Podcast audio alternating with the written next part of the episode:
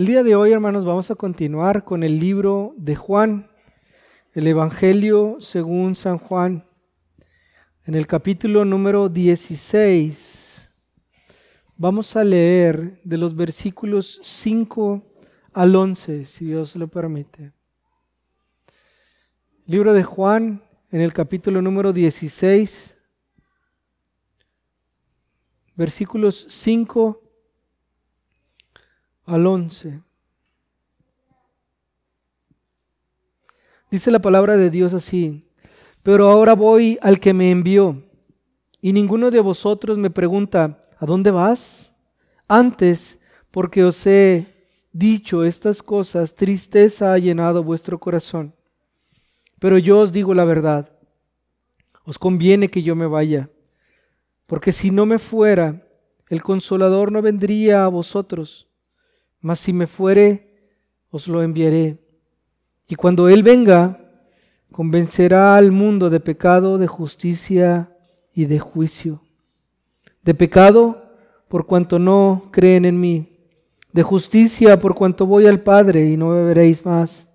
Y de juicio, por cuanto el príncipe de este mundo ha sido ya juzgado. Vamos a orar. Padre, te pido, Señor, por tu Espíritu Santo, para que obre de manera poderosa, Señor, en cada uno de nosotros.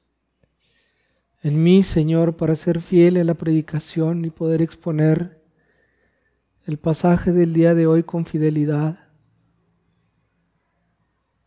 en mis hermanos, Señor, para poder tener un entendimiento mayor de la obra que el Espíritu Santo hace en cada uno de nosotros. Y por aquellos, Señor, que no te conocen, para que tu Espíritu Santo obre con poder para traer convicción de pecado, de justicia y de juicio. Por medio de tu Hijo Jesucristo es que te pedimos todas estas cosas, Señor, para tu honra y gloria en su nombre oramos. Amén. Bien. En nuestras Biblias viene ahí un título que no está en las Escrituras, pero es la obra del, del Espíritu Santo. Y este es el centro del pasaje, la obra que el Espíritu Santo hace en este mundo. En el versículo número 5 dice nuestro Señor, pero ahora voy al que me envió y ninguno de vosotros me pregunta, ¿a dónde vas? Esto parece contradictorio porque antes Pedro ha preguntado, ¿a dónde vas? Y nuestro Señor Jesucristo dice, ¿por qué nadie de ustedes me ha preguntado, ¿a dónde vas? A lo que se refiere eh, este texto es a que Pedro había preguntado, pero en el sentido del, ¿por qué nos dejas? Yo voy contigo. Pero en este texto, nuestro Señor Jesucristo dice en el versículo número 5, pero ahora voy al que me envió y ninguno, y ninguno de vosotros me pregunta a dónde vas, en el sentido del destino hacia el cual se dirige nuestro Señor. Pedro estaba pensando en él mismo, o sea, ¿a dónde vas? Yo voy contigo, no me dejes. Pero el Señor va de camino, en camino de regreso al Padre, y esto es algo muy importante que los discípulos y la iglesia debe entender, porque al regresar al Padre algo va a suceder. Y la iglesia, en este caso los discípulos, no le están preguntando a Cristo, ¿a dónde vas o hacia dónde te diriges? ¿O para qué vas al Padre? ¿O qué es lo que va a suceder? Recordemos que estamos en el discurso de despedida de nuestro Señor Jesucristo y las cosas más importantes están siendo eh, enseñadas y proclamadas por nuestro Señor Jesucristo para que esto quede en los discípulos de quienes vendría después la iglesia de Cristo, nosotros. Y nuestro Señor Jesucristo les dice, ¿por qué no me preguntan por esto? ¿Por qué no me preguntan el destino y lo que va a suceder al yo llegar con el Padre. A eso se refiere este versículo, porque en muchas de las ocasiones alguien puede decir, pero es una contradicción, porque ya antes Pedro ha dicho que a dónde vas y aquí dice que que pues nadie me pregunta a dónde vas. Bueno, el motivo es ese, porque no estaban interesados en ese momento lo que habría de suceder, sino más bien por el temor que venía a ellos en qué va a pasar con nosotros. Había una oscuridad en su, en su mente para poder pensar correctamente con respecto a lo que estaba sucediendo y preguntar las preguntas que eran más importantes. Señor, el destino donde vas es el Padre, pero ¿por qué? ¿Qué va a suceder? Y no, Señor, ¿por qué nos dejas a nosotros en este mundo? Nuestro Señor Jesucristo ha estado enseñando acerca de esto desde el capítulo 13, 14, 15 y ahora en el 16. Y el Señor, antes de concluir con su mensaje o con su discurso de despedida, tiene o se dirige hacia algo que es sumamente importante, sumamente importante para la vida cristiana, para la salvación y para la vida cristiana. Y esto es la obra del Espíritu Santo la obra que hará la tercera persona de la Trinidad. Leemos nuevamente el versículo 5, pero ahora voy al que me envió y ninguno de vosotros me pregunta, ¿a dónde vas? Antes, porque os he dicho estas cosas, de que ya me voy, tristeza ha llenado vuestro corazón.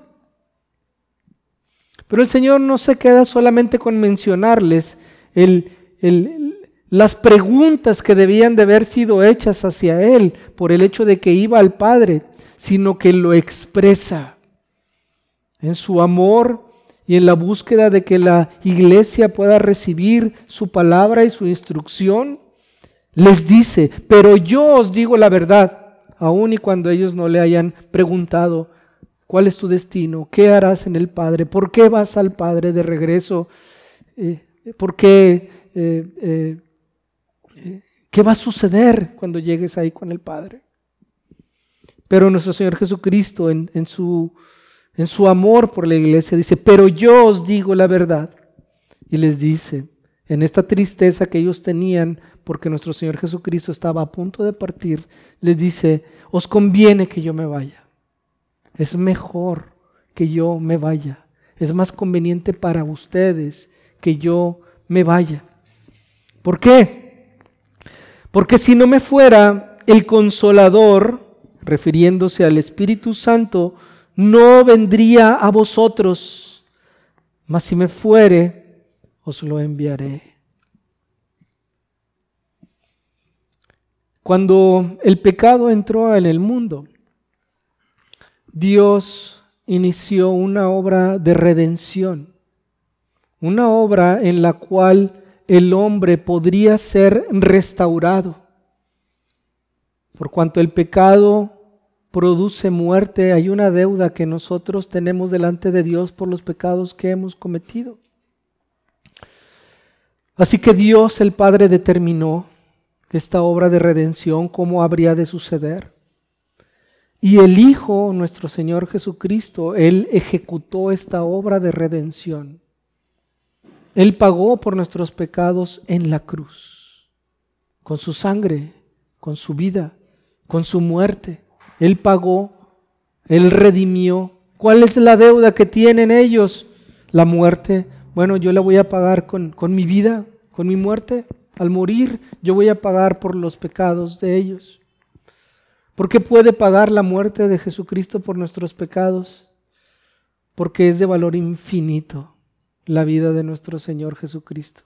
Él es el Hijo de Dios, puro, limpio, sin mancha.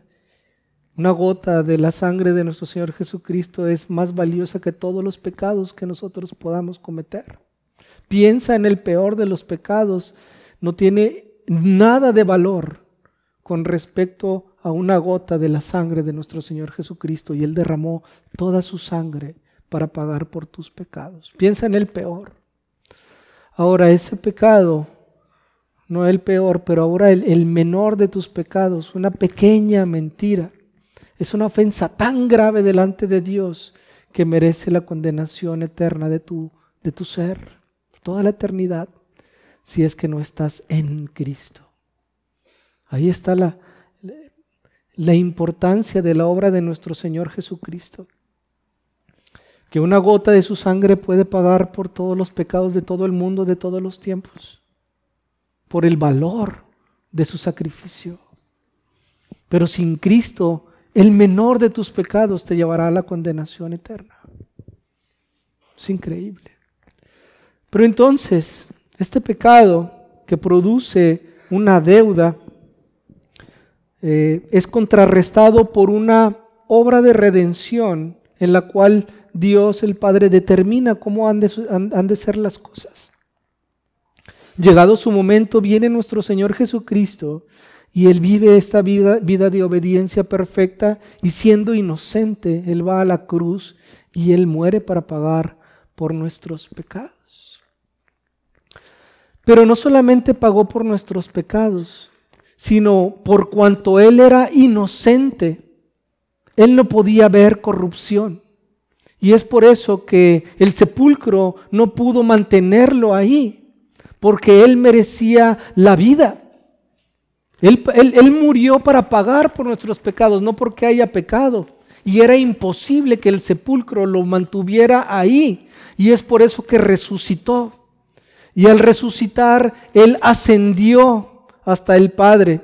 Y en esta resurrección y en esta ascensión hay una aprobación del Padre al decir, sí, lo que tú hiciste es agradable delante de mí. Y el sacrificio que has presentado es agradable delante de mí. El pecado no solamente origina eh, una deuda delante de Dios, sino que también provoca una ira en Dios Padre. Y con esta ofrenda que es Cristo mismo, nuestro Señor Jesucristo ha aplacado la ira de Dios, ha propiciado la ira de Dios. No solamente ha pagado por el pecado, sino que aplaca o satisface la ira de Dios. Pero no solamente esto, sino que nuestro Señor Jesucristo nació bajo el, el pacto mosaico de Israel, el cual prometía vida a aquel que cumpliera con el pacto de una manera perfecta y nuestro Señor Jesucristo lo hizo. Y entonces al ascender a la diestra del Padre y presentarse con esta obra de, redención ejecutada por Él, es que entonces recibe la vida, la promesa, el regalo, el don de Dios, la vida eterna que vendría por medio del Espíritu Santo. Entonces, el Padre determina cómo ha de ser la obra de redención. El Hijo ejecuta esta obra de redención a la, perfección. Y por eso era necesario que Él muriera y resucitara y ascendiera a la diestra del Padre para poder cumplir en, su totalidad con esta obra de redención que era determinada así o fue determinada así por parte del Padre. Por eso es que cuando está en Getsemaní, ora, Padre, si, si es posible que pase de mí esta copa, para ti todas las cosas son posibles.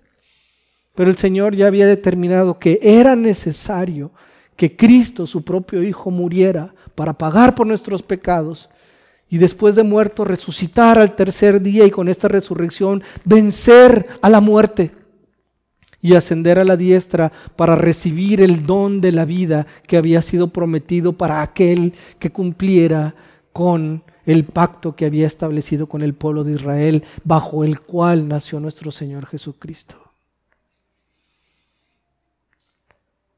Era necesario. El asunto es que en esta determinación del Padre y en esta ejecución del Hijo todavía falta la aplicación de esta redención adquirida. Ok, nuestro Señor Jesucristo ya adquirió esta redención del hombre por su obra de obediencia y de cruz y resurrección. Pero ahora, ¿cómo ha de ser aplicada hacia el mundo, hacia nosotros? Porque nuestro Señor Jesucristo no se quedó con la vida que Él obtuvo, sino que Él también la prometió estando en vida. Si tú crees en mí, yo te daré vida eterna. Es una promesa que fue dada por parte de nuestro Señor Jesucristo. Así que cuando llegamos a este versículo número 7 entendemos, dice, pero yo os digo la verdad, os conviene que yo me vaya, esto es, les conviene que ya no estoy con ustedes, ¿por qué? Porque voy a ir a la cruz. Y esto es bueno para ustedes, porque ahí voy a pagar por, por sus pecados. Os conviene que yo me vaya porque al morir también voy a resucitar. Y después ustedes resucitarán también conmigo y vencerán a la muerte. Os conviene que yo me vaya porque voy al Padre y ningún hombre desde la caída de Adán, ninguno está en la presencia o a la diestra del Padre. Ninguno.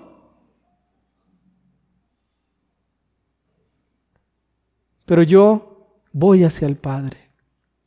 Y al estar con el Padre podré interceder por ustedes. Os conviene que yo me vaya porque podré interceder por ustedes.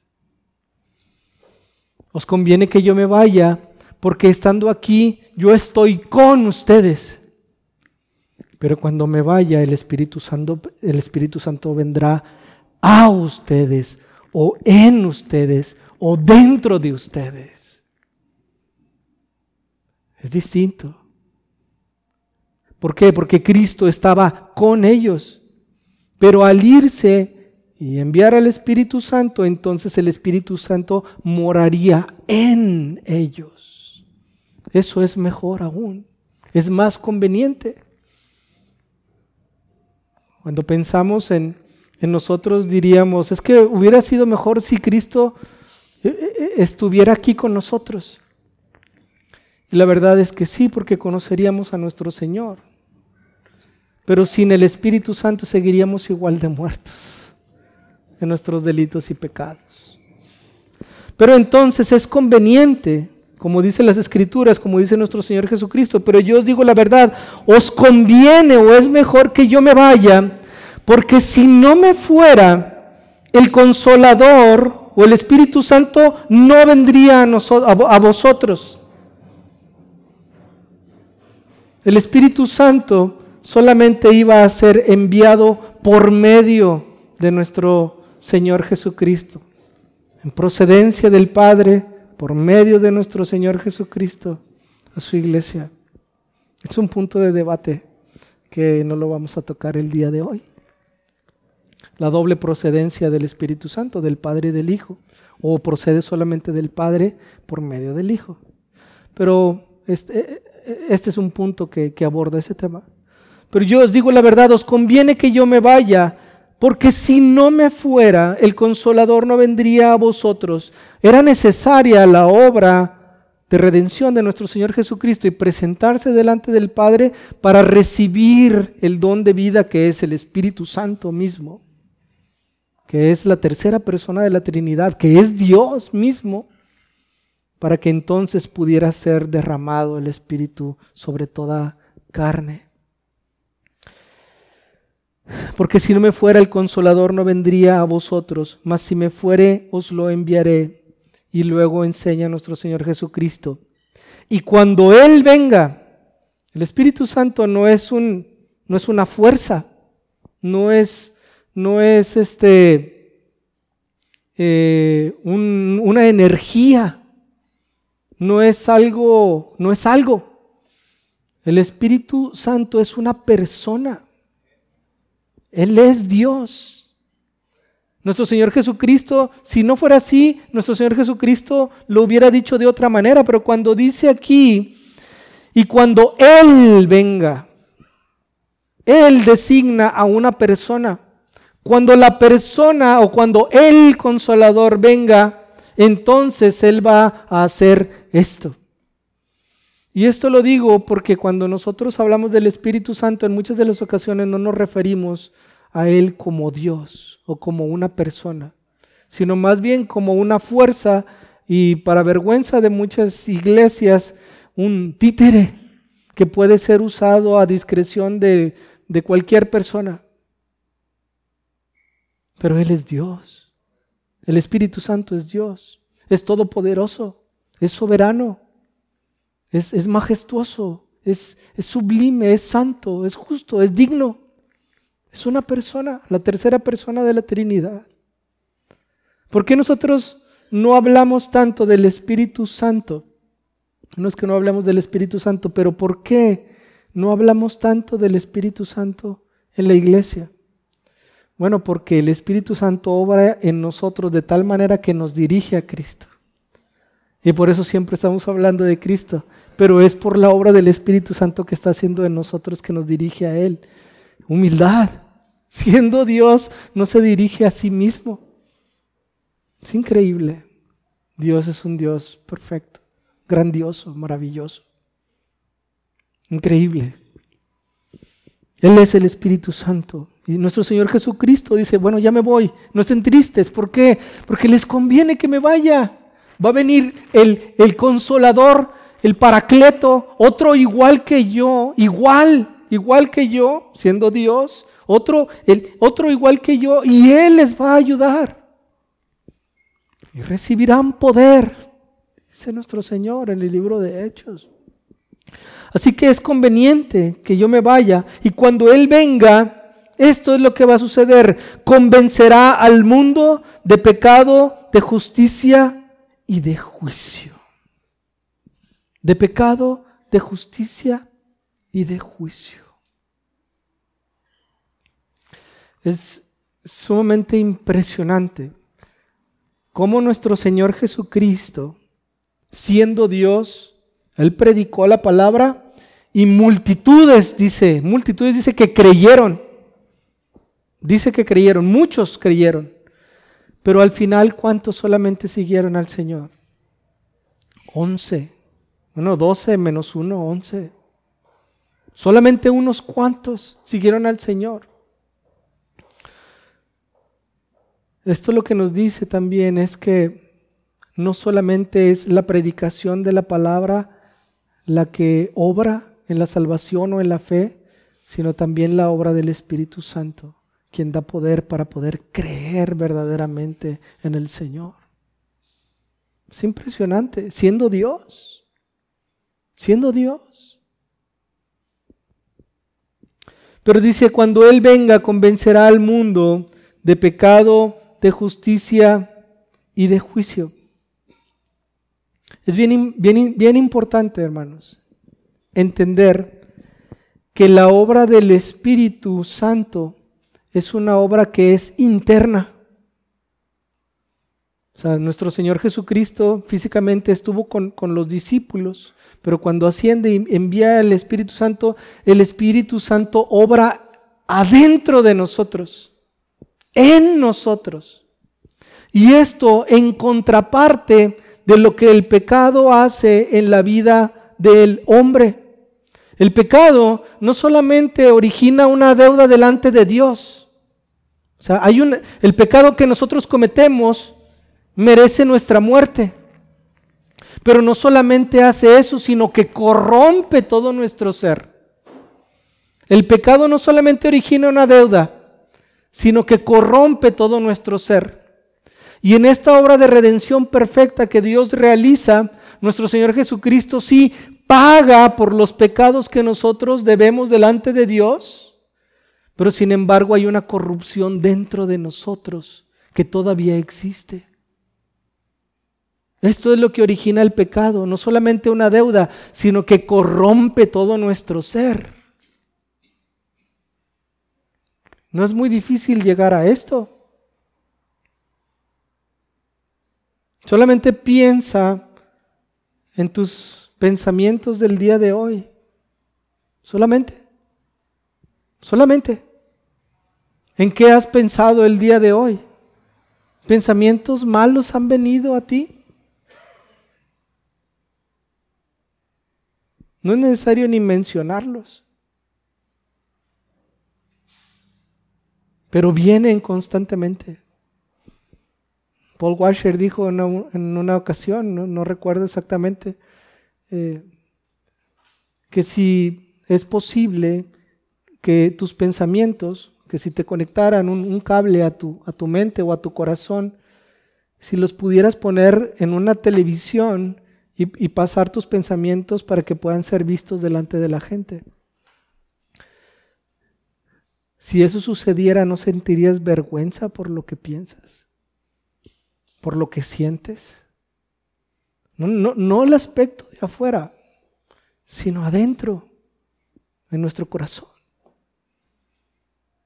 ¿No sentirías vergüenza si te pudieran publicar todo lo que pensaste a lo largo de este día de hoy? Y ni siquiera este día de hoy, y ayer, y antier, y anteantier. Y si hubiera una cámara grabándote y grabara todo lo que hiciste a lo largo de la semana, aún en tus momentos más privados y, y personales,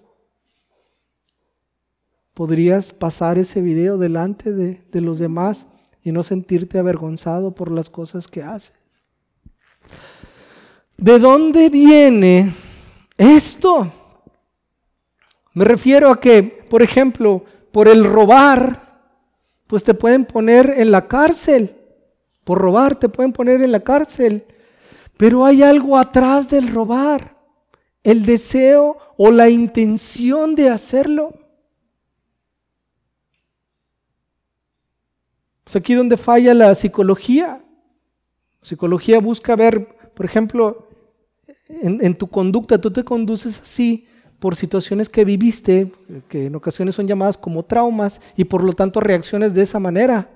Pero ahí es donde falla, porque no está viendo la raíz de donde viene o de procede esa intención o ese deseo para conducirte de tal manera.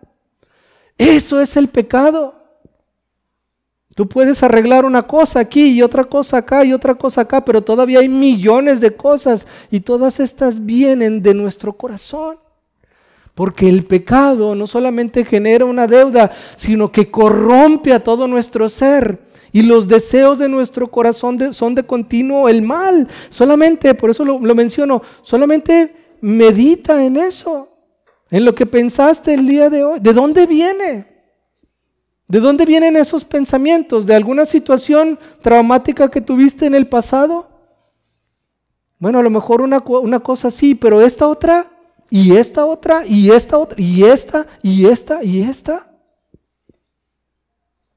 No nos damos cuenta que el pecado afecta todo nuestro ser. No solamente genera una deuda delante de Dios, sino que corrompe a todo nuestro ser. Entonces, esta raíz de, maldad está dentro de nosotros por el pecado que mora dentro de nosotros. El pecado entenebrece nuestro entendimiento.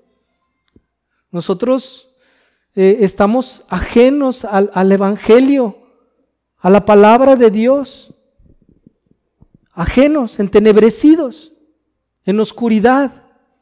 No podemos entender la palabra de Dios. ¿Por qué? Porque el pecado nos ha hecho esto en nosotros, en nuestro corazón. No lo entendemos. El pecado obra de tal manera que nos vuelve seres irracionales. Alguien que se droga se está matando a sí mismo y sigue drogándose y sigue drogando. Un alcohólico es lo mismo. ¿Y cuál es la raíz de la, drogadicción y del alcoholismo? Porque la familia es drogadicta o porque la familia es alcohólica, por eso hay un mal generacional y por eso el niño es alcohólico. No, es por el pecado que mora en nuestro corazón y que nos, nos pone ese anhelo o ese deseo de cometer el pecado. Entonces, el pecado no solamente tiene una parte que debe de ser pagada porque genera muerte, la paga por el pecado es muerte, lo cual ha hecho nuestro Señor Jesucristo, sino que corrompe a todo nuestro ser. Y esa corrupción de todo nuestro ser está dentro de nosotros, en nuestro corazón, refiriéndonos a, a, nuestra alma, a nuestra voluntad, a nuestros deseos, a nuestros anhelos, a nuestras emociones. Nosotros buscamos verdaderamente hacer el mal porque mora dentro de nosotros. Y entonces, ¿cuál es la respuesta de Dios ante esto? Bueno, ante la deuda, nuestro Señor Jesucristo derramó su sangre en la cruz. Pero en nosotros envía el Espíritu Santo para que nazcamos de nuevo y Él hace una nueva creación, arrancando ese corazón de piedra y poniendo un corazón nuevo de carne. Y esto solamente lo hace la obra del Espíritu Santo morando en nosotros, dentro de nosotros limpiando y limpiando y limpiando y limpiando y limpiando todo el pecado que, que mora en nosotros. Quizá tú pudieras preguntar, bueno, pero es que yo aún sigo pecando, ¿qué pasa conmigo? Hay mucho pecado que tiene que ser removido. Y la obra del Espíritu Santo que hace es precisamente esto que estamos viendo aquí. Y cuando Él venga, convencerá al mundo de pecado, de justicia y de juicio. Antes ajenos a la palabra de Dios y oscurecidos en nuestro entendimiento de las cosas de Dios, no teníamos esta luz. Pero cuando viene el Espíritu Santo, obra desde dentro, haciendo una nueva creación y te da el entendimiento para poder discernir lo que es bueno y lo que es malo. Por eso era conveniente que nuestro Señor Jesucristo se fuera, porque si no se fuera no habría recibido el regalo o el don de la vida eterna que, viene por medio del Espíritu Santo, el cual nos es dado a nosotros por gracia, por medio de la fe en Cristo Jesús. ¿Dónde podemos ver esta obra de convicción en, en las Escrituras? Lo podemos ver inmediatamente cuando Él vino en el día de Pentecostés. Los invito a que vayamos al libro de Hechos en el capítulo número 2 para leer lo que sucedió el día cuando Él vino. Porque esto, esto que está diciendo nuestro Señor Jesucristo también tiene un contexto histórico. Esto es, nuestro Señor Jesucristo les está diciendo y cuando Él venga. ¿Y cuándo fue que Él vino? El día de Pentecostés, 50 días después de la Pascua. Por eso era llamada la fiesta de las semanas o de los primeros frutos, porque sucedía después de siete, semanas de siete días, 49 días. Al siguiente día era el día de Pentecostés. Es increíble, ¿no? Porque también hay una referencia hacia el día del jubileo en el Antiguo Testamento, en el cual dice que el Señor entraría en su templo, en, el, en el tabernáculo, en el templo, y luego al salir, entonces iban a recibir toda esta vida, por así decirlo, después de haber alcanzado el favor delante de Dios. Es un, tipo, es, una imagen. Pero en el día de Pentecostés lo que sucedió es que el Espíritu Santo vino. Aquí el Señor está hablando a los discípulos y cuando viene el día de Pentecostés dice lo siguiente, capítulo 2 del libro de Hechos, lo vamos a leer para que podamos ver la obra del Espíritu Santo en esta convicción o convencimiento de pecado, de justicia y de juicio. Cuando llegó el día de Pentecostés, estaban todos unánimes juntos. Está hablando de la iglesia, de los discípulos. Y de repente vino del cielo un estruendo como de un viento recio que soplaba, el cual llenó toda la casa donde estaban sentados y se les aparecieron lenguas repartidas como de fuego, asentándose sobre cada uno de ellos. Y fueron todos llenos del Espíritu Santo y comenzaron a hablar en otras lenguas, según el Espíritu les daba que hablasen. Moraban entonces en Jerusalén judíos, varones piadosos de todas las naciones bajo el cielo. Y hecho este estruendo, se juntó la multitud y estaban confusos porque cada uno les oía hablar en su propia lengua. Y estaban atónitos y maravillados, diciendo, mirad, ¿no son galileos todos estos que hablan? ¿Cómo pues les oímos nosotros hablar cada uno en nuestra lengua en la que hemos nacido?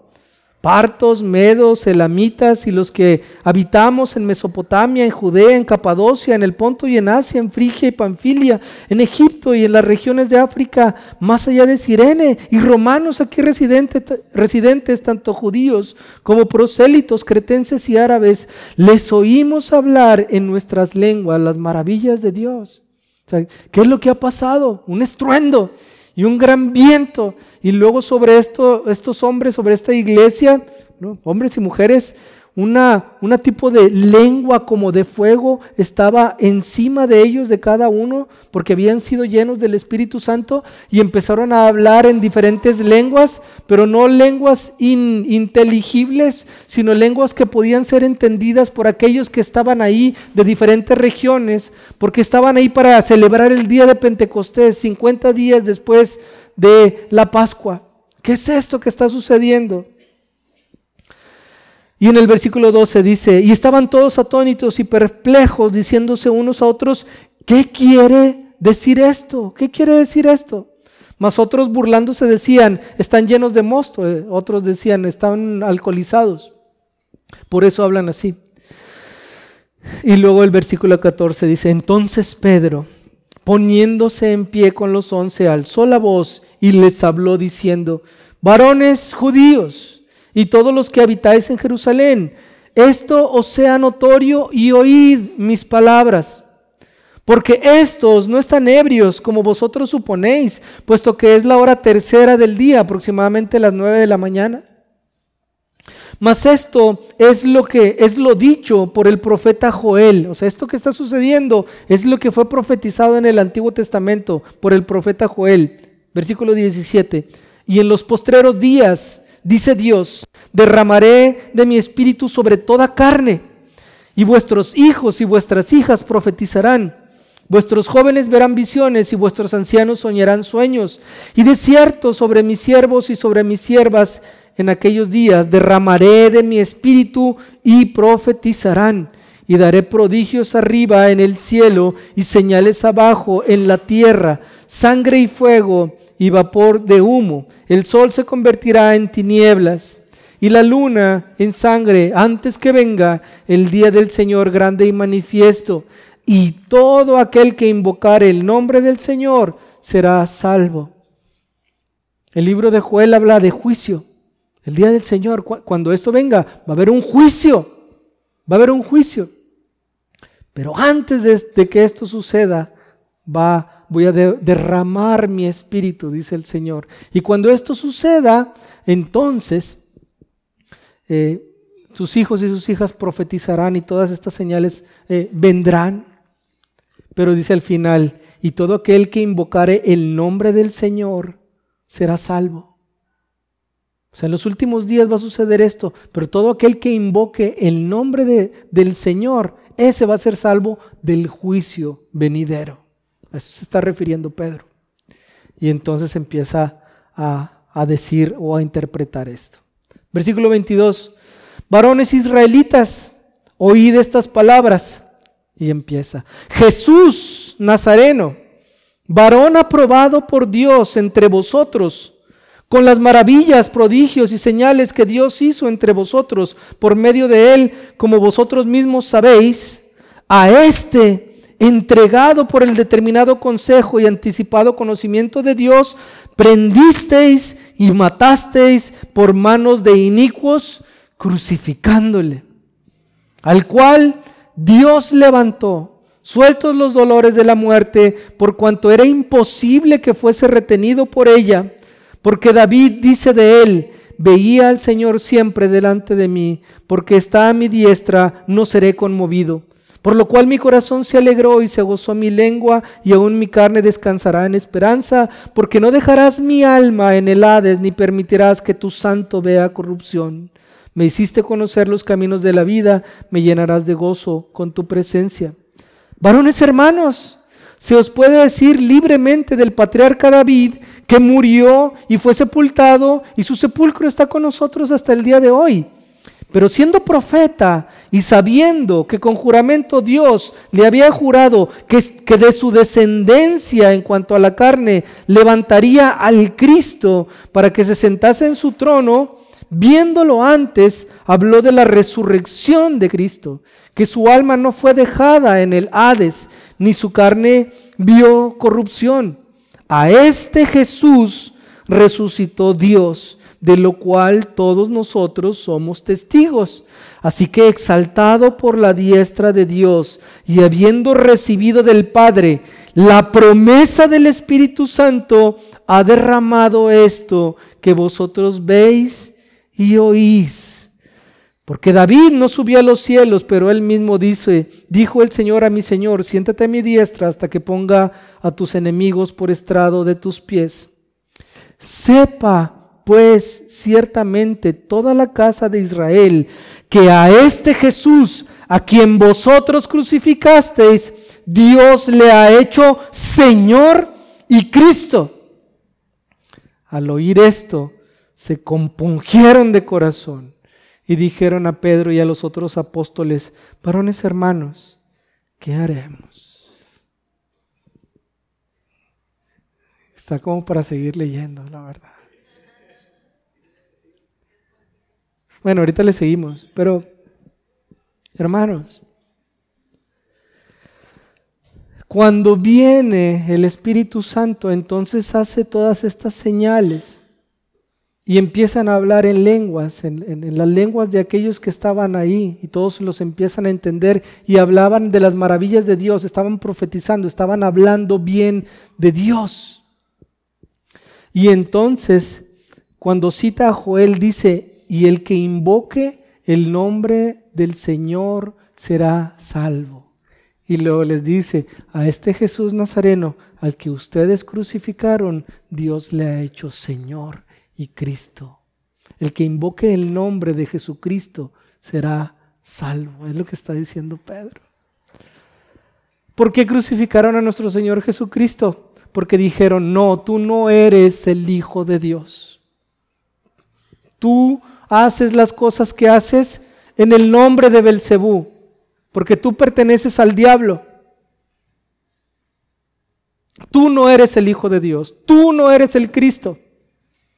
Y cuando viene esto, cuando viene el Espíritu Santo, y es imposible para ellos el negar todo esto, imposible, debió, ser, debió haber sido algo maravilloso. Imposible para ellos negarlo, entonces Pedro les predica el Evangelio y les dice, a ese que ustedes negaron, a ese que ustedes crucificaron, es a quien Dios ha levantado, le ha dado resurrección y lo ha hecho, lo ha hecho Señor y Cristo. Así que si el juicio viene, dice Joel, que todo aquel que invocare el nombre o que creyere en el nombre del Señor será salvo. Es lo que le está diciendo Pedro. Maravilloso, maravilloso. Y entonces ahí el Espíritu Santo trajo convicción de pecado. ¿Por qué? Por cuanto no creen en mí. Dice nuestro texto en el versículo número 9.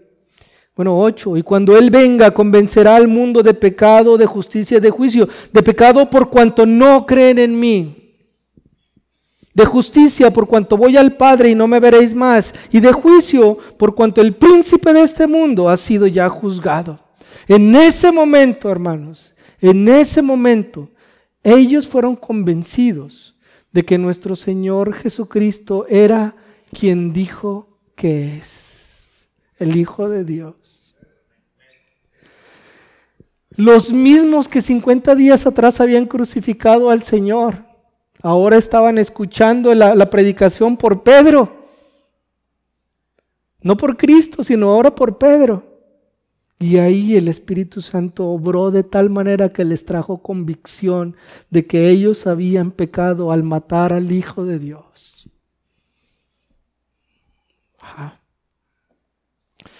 Imagínense, imagínate que tú hubieras sido uno de ellos, que hubieras crucificado al Hijo de Dios. ¿Qué, pensarías? ¿Cómo te sentirías?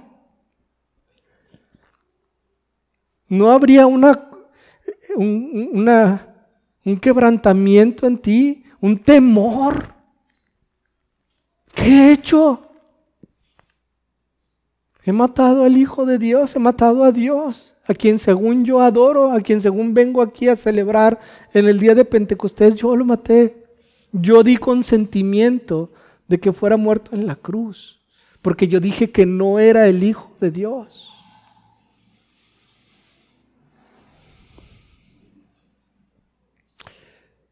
Y si entonces Él es el Hijo de Dios, entonces Él es el santo de Israel, Él es el justo. Él es justo. Porque yo soy pecador, Él no pecó. Porque incluso fue levantado de, los muertos y fue resucitado y está a la diestra del Padre. Fíjate, eh, eh, ellos sabían las escrituras, eran hombres piadosos. Un salmo, el salmo número 24, vamos rápidamente a, a leerlo. Salmo número 24. Imagínate a esta, a esta persona que participó en esta crucifixión del Señor, hombre piadoso, judío, que conoce las escrituras, imagínate que no haber pensado después de, crucifiqué al Hijo de Dios. Ahí hay convicción de pecado, pero también de justicia. ¿Por qué? Porque el Salmo 24 dice, de Jehová es la tierra y su plenitud, el mundo y los que en él habitan porque Él la fundó sobre los mares y la afirmó sobre los ríos. Y fíjate la pregunta que dice, ¿quién subirá al monte de Jehová? ¿Quién subirá a la presencia del Señor? ¿Quién será aquel que pueda estar delante de Dios o a la diestra de Dios? ¿Quién? ¿Tú puedes? ¿Yo puedo? ¿Somos dignos, limpios, puros? justos como para presentarnos delante de Él. No. Pero ¿quién? ¿Quién subirá al monte de Jehová? ¿Y quién estará en su lugar santo?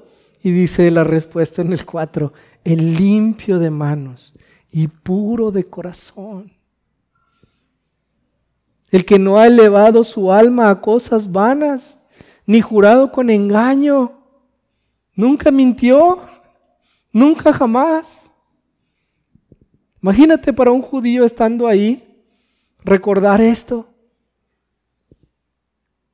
Y luego dice, Él recibirá bendición de Jehová y justicia, Él recibirá justicia del Dios de salvación.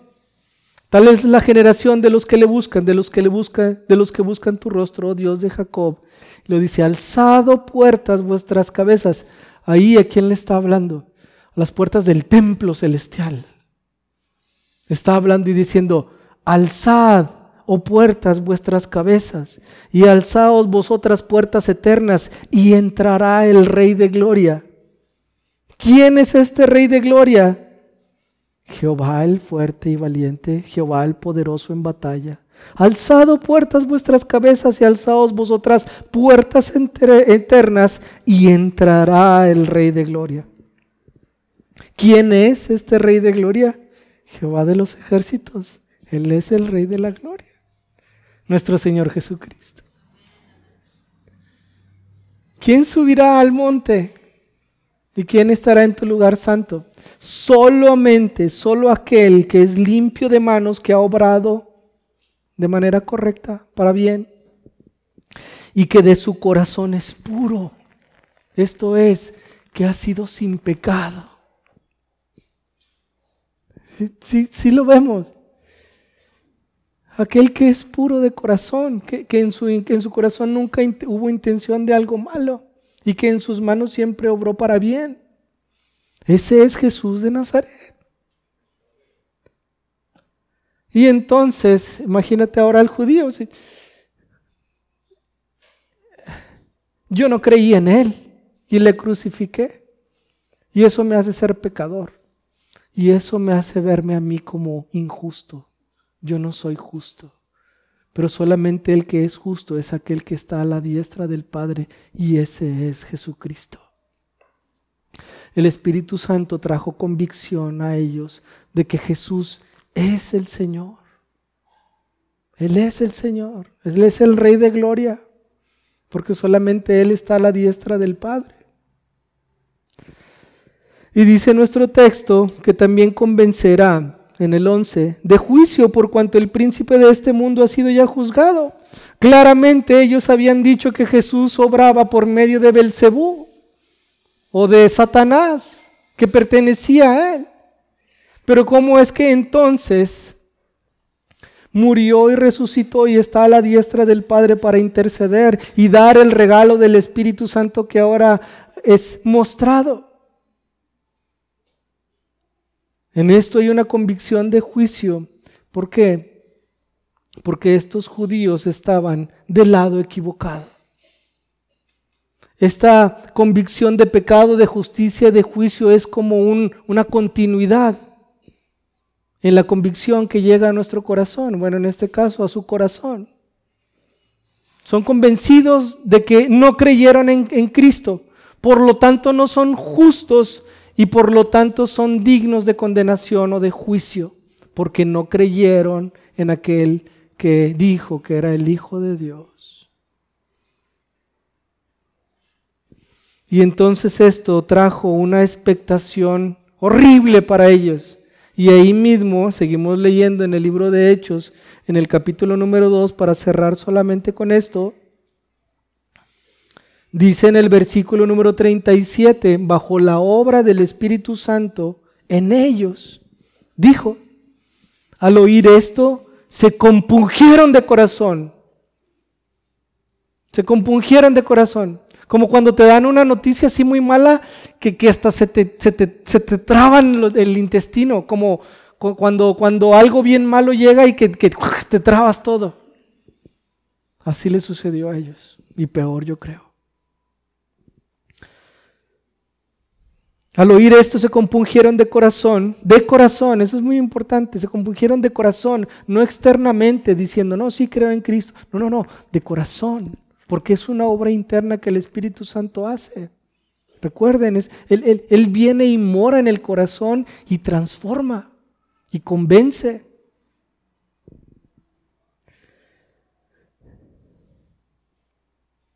Y dijeron a Pedro, estos hombres, a Pedro, y a los otros apóstoles, varones hermanos, ya no dicen Galileos, dicen, varones hermanos, ¿qué haremos? ¿Qué hago? Ya estoy convencido de que soy un pecador. Soy convencido de que no soy justo y, y estoy convencido también de que me espera el infierno, el castigo eterno, por no haber creído en Cristo, por haber participado de su muerte porque no soy limpio de manos y no soy puro de corazón. No voy a tener acceso al Padre. ¿Qué puedo hacer? Imagina la desesperación. Y Pedro no falló. Pedro les dijo, arrepentíos. arrepiéntate de no creer en Cristo como el Hijo de Dios. Cambia tu manera de pensar con, respecto a Cristo. Ya no te consideres a ti como justo, sino recibe la justicia que procede de Él por medio de la fe. Y recibe esta libertad de la condenación que antes te estaba esperando. Porque ahora eres libre de eso. No por tu justicia, sino por la de Cristo. Cambia tu manera de pensar con respecto a Él y cree en Él. Arrepiéntete y dice, y bautícese cada uno de vosotros en el nombre de Jesucristo para el perdón de los pecados y recibiréis el don del Espíritu Santo. El bautizarse en el nombre de Jesucristo es reconocer a Cristo como tu Señor. Reconocer que Él es el Hijo de Dios, que Él puede perdonar tus pecados. Eso es el bautismo. El bautismo es esa representación en la cual nosotros decimos, ya no vivo yo para mí, sino ahora vivo para Él. Él es mi Señor. Él es mi Salvador. Por eso está diciendo, arrepiéntete de, la manera que habías pensado con respecto a Él y profesa con tu boca que Jesús es el Señor. Romanos 10.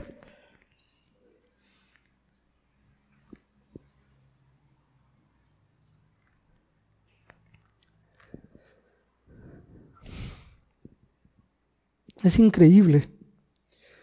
Dice la palabra que esa ocasión tres mil fueron añadidos. Tres mil personas añadidas a la iglesia por la obra de Dios, el Espíritu Santo en los corazones de estos hombres. Esta obra sigue siendo realizada por el Espíritu Santo el día de hoy entre nosotros. El día de hoy entre nosotros. Él es soberano. Y Él da vida a quien quiere dar vida. Él es Dios. Pero hermanos, La redención ha sido adquirida, alcanzada por nuestro Señor Jesucristo. Y Él es misericordioso. Y el Evangelio es poder de Dios para salvación. Y el Espíritu Santo obra con poder trayendo convicción de pecado, de justicia y de juicio. Ahora no termina ahí en la, en, la, convicción de pecado, justicia y juicio. Pedro lo que hace, ya que están convencidos, entonces los dirige al Señor. Arrepiéntense de sus pecados y crean en Cristo. ¿Qué es lo que sucede también eh, con nosotros? No solamente hubo una convicción de pecado, sino que fuimos dirigidos a Cristo. Y esto era algo muy importante que los discípulos tenían que entender o aprender. Y nosotros. Que la obra de redención es aplicada por el Espíritu Santo de Dios, el Espíritu de Cristo, el Espíritu Santo, la tercera persona de la Trinidad. ¿Cómo es que ha de obrar el Espíritu Santo? Bueno, Él es soberano, pero vemos, hermanos, aquí en las Escrituras que la iglesia estaba unida en oración y ruegos, orando y pidiendo. En oración. ¿Y qué más vemos? A los discípulos predicando fielmente el Evangelio. ¿Qué es lo que hace la iglesia? Ora y predica, ora y predica, ora y predica, ora y predica. Muchas de las ocasiones estamos buscando otras cosas más, novedades dentro de la iglesia, actividades, reuniones de jóvenes y no sé qué tantas cosas. Pero hemos de aprender a orar y a predicar el Evangelio. Aprendamos a eso, a orar y a predicar el Evangelio, porque por medio de eso, de esta oración y de este ruego y de esa unión en la iglesia, al Espíritu Santo le place dar vida por medio de la predicación del Evangelio. Es muy sencillo, ¿no? Y me duele porque no lo hacemos. Y el Espíritu Santo ahí está para aplicar la misericordia que hemos obtenido. ¿Quieres que tus hijos sean salvos? Ora y predica el Evangelio. ¿Quieres que tus padres sean salvos? Ora predica el Evangelio. Qué importante es la reunión de oración, ¿verdad? Que el Señor nos ayude.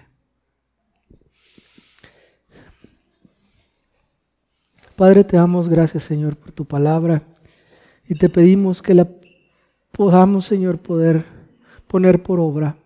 Perdona nuestros pecados, Señor, y trae convicción de, pecado, de justicia y de juicio a esta iglesia para poder vivir como es agradable delante de ti.